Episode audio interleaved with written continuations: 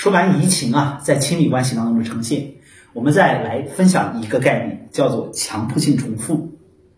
强迫性重复啊，也是弗洛伊德经典精神分析的一个重要概念。这点啊，在亲密关系当中啊，表现的尤为突出。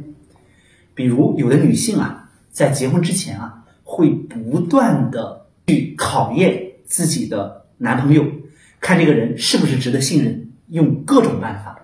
我们会在网上看到一些段子哈，比如说用闺蜜啊，嗯，进行测试啊，用一些考题啊等等这样的一种状态。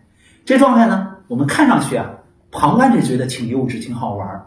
其实对于现实当中的这个正在做的人呢，他在进行着一个强迫性重复。强迫性重复的是什么呢？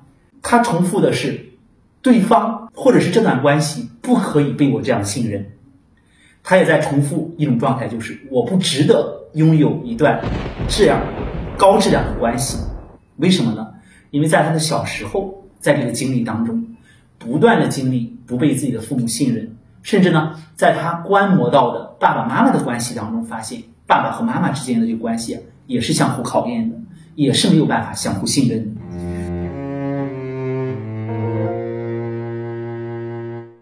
所以这种模式啊。如果不打破它，就会一直带着它。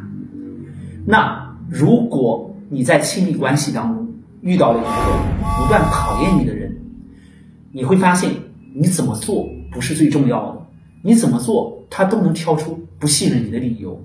那你最重要的是要让他警醒，要告诉他，我和你过去的经历不一样，我们的关系要有生机，要有一种新的发展的状态。那同样的。如果你发现，在你这样去尝试跟他谈，他听不进去的时候，最好啊，你们要接受一个夫妻关系的咨询。这个咨询啊，有可能是三次五次，有可能啊需要更长一点的时间，会帮你们啊去解决现实当中没有办法用语言、没有办法通过沟通传达的这个问题。那如果有一个长远的健康的发展呢，我们还要去看到，在这个关系当中。我们怎么时刻保持着一种状态，就是坚决不去以对方期待的那个方式对他。比如有的时候你感到烦了啊，对方总问你你是不是爱我呀，你是不是信任我呀，总问你把你问烦了。烦这个状态呢，你表现出的那个状态，当时你看到他可能很沮丧，但是呢，这就是他的潜意识想要的，就是坚决不以那个状态去对待他。然后呢，你需要做的是保持着和他的这种。